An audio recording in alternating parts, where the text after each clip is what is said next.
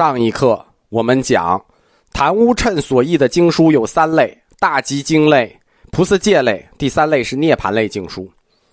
北凉昙乌谶译经集团所译经书中影响最大的就是涅盘类。我们在佛教通史课中一再提到，大般涅盘经的译出，深刻的改变了中国佛学的方向。公元四百二十一年，昙乌谶译出了。大般涅盘经一共是三十六卷，这本经提前被译过，其实很早就译过，译的时候叫大般泥环经。三国末期就是西晋的时候译过一次，在此前南朝的法显就是西游的法显也译过这本经，叫做大般泥环经。大般泥环经呢是五品十卷，称之为大般涅盘经的前分。那后下后面他念译的叫后分，《大般涅盘经》译出之后，传到南朝，由会官法显、宝云依据《大般泥环经》的品目做了调整，但是翻译的内容未改。新修订的版本就是根据昙乌谶的《大般涅盘经》新修的版本，叫做南本涅盘经，就是根据《大般泥环经》的条目做了调整。南本涅盘经在佛学界引发了巨大的反响，它阐述的佛教思想呢非常复杂，其最主要的贡献是破除了两晋以来般若学带给中国佛教界的困惑，就是空带给我们的困惑，诸法性空了，对吧？佛之真我到底在哪里？涅盘经的一出，令中国佛教理论的大船彻底向佛性论转移了。大般涅盘经此前译过，我们讲大译过就译过两次，都是以大般泥环经的名义译的。涅盘经和泥环经都是涅盘学的经书，阐发的都是佛性论的思想，并且两本经书的原本基本上是一样的，就不能说完全一样，那差不多一样，对吧？我们讲大般泥环经就称之为大般涅盘经的前分。基本一样的两本书，原本一样，思想一样，那为什么《大般泥环经》此前译出过两次都没有取得什么反响？但是《大般涅盘经》一旦译出，威力如天雷滚滚，比先译出的《大般泥环经》影响力大得多得多呢？对吧？此前译过两回都没有引起重视，这一回译出来，忽然就引起重视，原因是在一个看着不大的小点上。就有一个理论小点，《大班尼环经》承认佛性存在，但是有一个例外，否认一禅体也可以成佛。一禅体是什么？超级大坏人，超级大坏人就没有佛性，有你就别成佛了。等于什么呢？就是人人平等，我们没有种族歧视，但是黑人除外。哎，《大班尼环经》就这个性质，我们没有种族歧视，那黑人除外，就是人人都可以成佛，但是一禅体不能成佛。这一点在理论上说是个瑕疵，看着小，其实不小。为什么？哎，不就就那一点除外，一禅题除外，为什么这么点小瑕疵它就有问题呢？因为佛性它是个终极真理，作为终极真理，你上面竟然还有一把枷锁，这是小问题吗？对吧？终极真理你还有限定性，终极真理上面还有枷锁，对吧？这能叫终极真理吗？既然种族没有歧视，为什么黑人要除外？大般涅盘经做了彻底的思想解放，就是它和泥环境之间的区别在于，它做了彻底的思想解放，完全的、彻底的把最后的枷锁一并打破，提出来振聋发聩的十六字真言。我们不得不说啊，大般涅盘经它流行跟它的翻译翻译的好有关，它那个词藻特别华丽，跟翻译的好有关。它提出了一个十六字真言。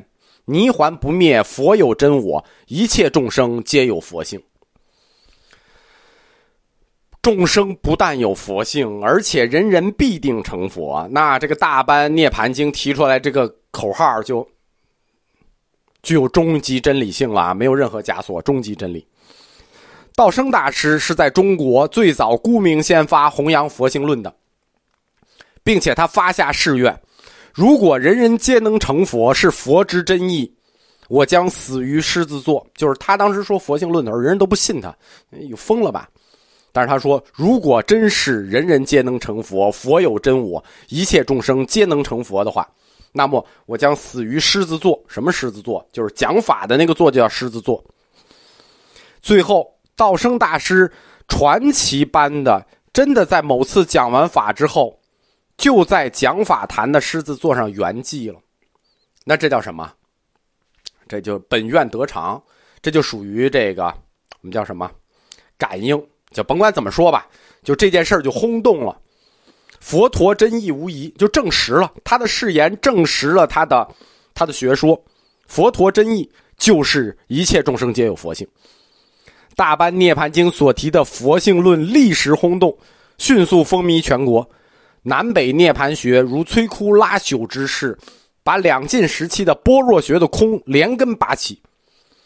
佛性论流行的程度到了没有一个僧侣不加以研习的地步，就这么厉害。昙无谶法师所译的，主要就是这三类经书。除此之外，我们在净土宗的课里曾经引用过其他几本经书，其实也是他译的，比如《悲华经》，对吧？我们讲《悲华经》的时候，就讲这故事不是特别靠谱，对吧？故事有的太太太过离谱。还有的是《金光明经》。谭无谶取得如此斐然的易经结果，对吧？尤其是《大般涅盘经》流行到这种程度，跟他的翻译水准是有关的，跟北凉易经集团的整体素质是有关的。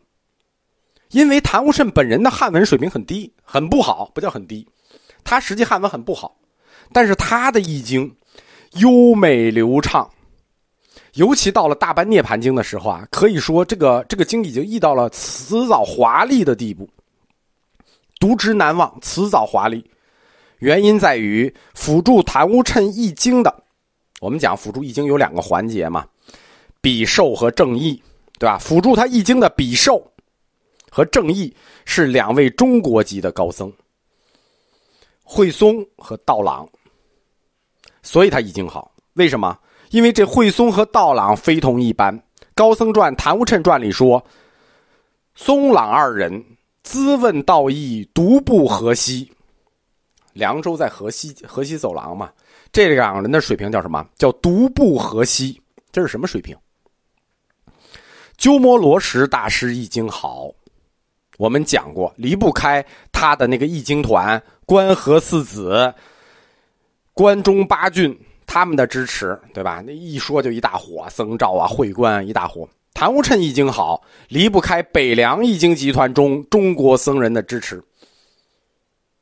除了僧呃慧松和道朗之外，谭无谶易经集团在鼎盛时期拥有三百多名中国僧人在同时支持着他的易经工作。公元四百三十九年，魏太武帝拓跋焘西伐凉州。魏太武帝，我们讲三武一宗第一个魏太武帝，西伐凉州。史书记载，凉土崩乱，经书实物尽被焚荡。那什么意思啊？经书、实物各种东西全部被烧了。惠松、道朗西去，另一易经家居渠经生携弟子南逃。四大易经集团。就在这一次魏太武帝西伐中崩溃了。随着北凉的覆灭，凉州谭无谶易经集团宣告结束。然后我们就讲第二个四大易经集团中的第二个，是南朝第一个王朝刘宋时期的两大跋陀罗易经集团。第一个凉州讲完了，第二个南朝跋陀罗易经集团。所谓两大跋陀罗易经集团，那是两个跋陀罗，一个叫佛陀跋陀罗，一个叫求那跋陀罗。佛陀跋陀罗又叫觉贤，求那跋陀罗又叫功德显。觉贤我们多次提到过，功德显以前我们没有讲过。说南朝刘宋的这个跋陀罗易经集团是四大易经集团中的第二个，这只是一个说法。为什么？实际上他们跟北凉易经集团。是同时的，就是他们是同一个时代开始的，差不多都是从公元四百二十年前后，南北同时开始易经，就是在公元四百二十年前后，北凉昙无谶开始了，南朝的道场寺佛陀跋陀罗也开始了，所以这两个易经集团可以称之为并列第一。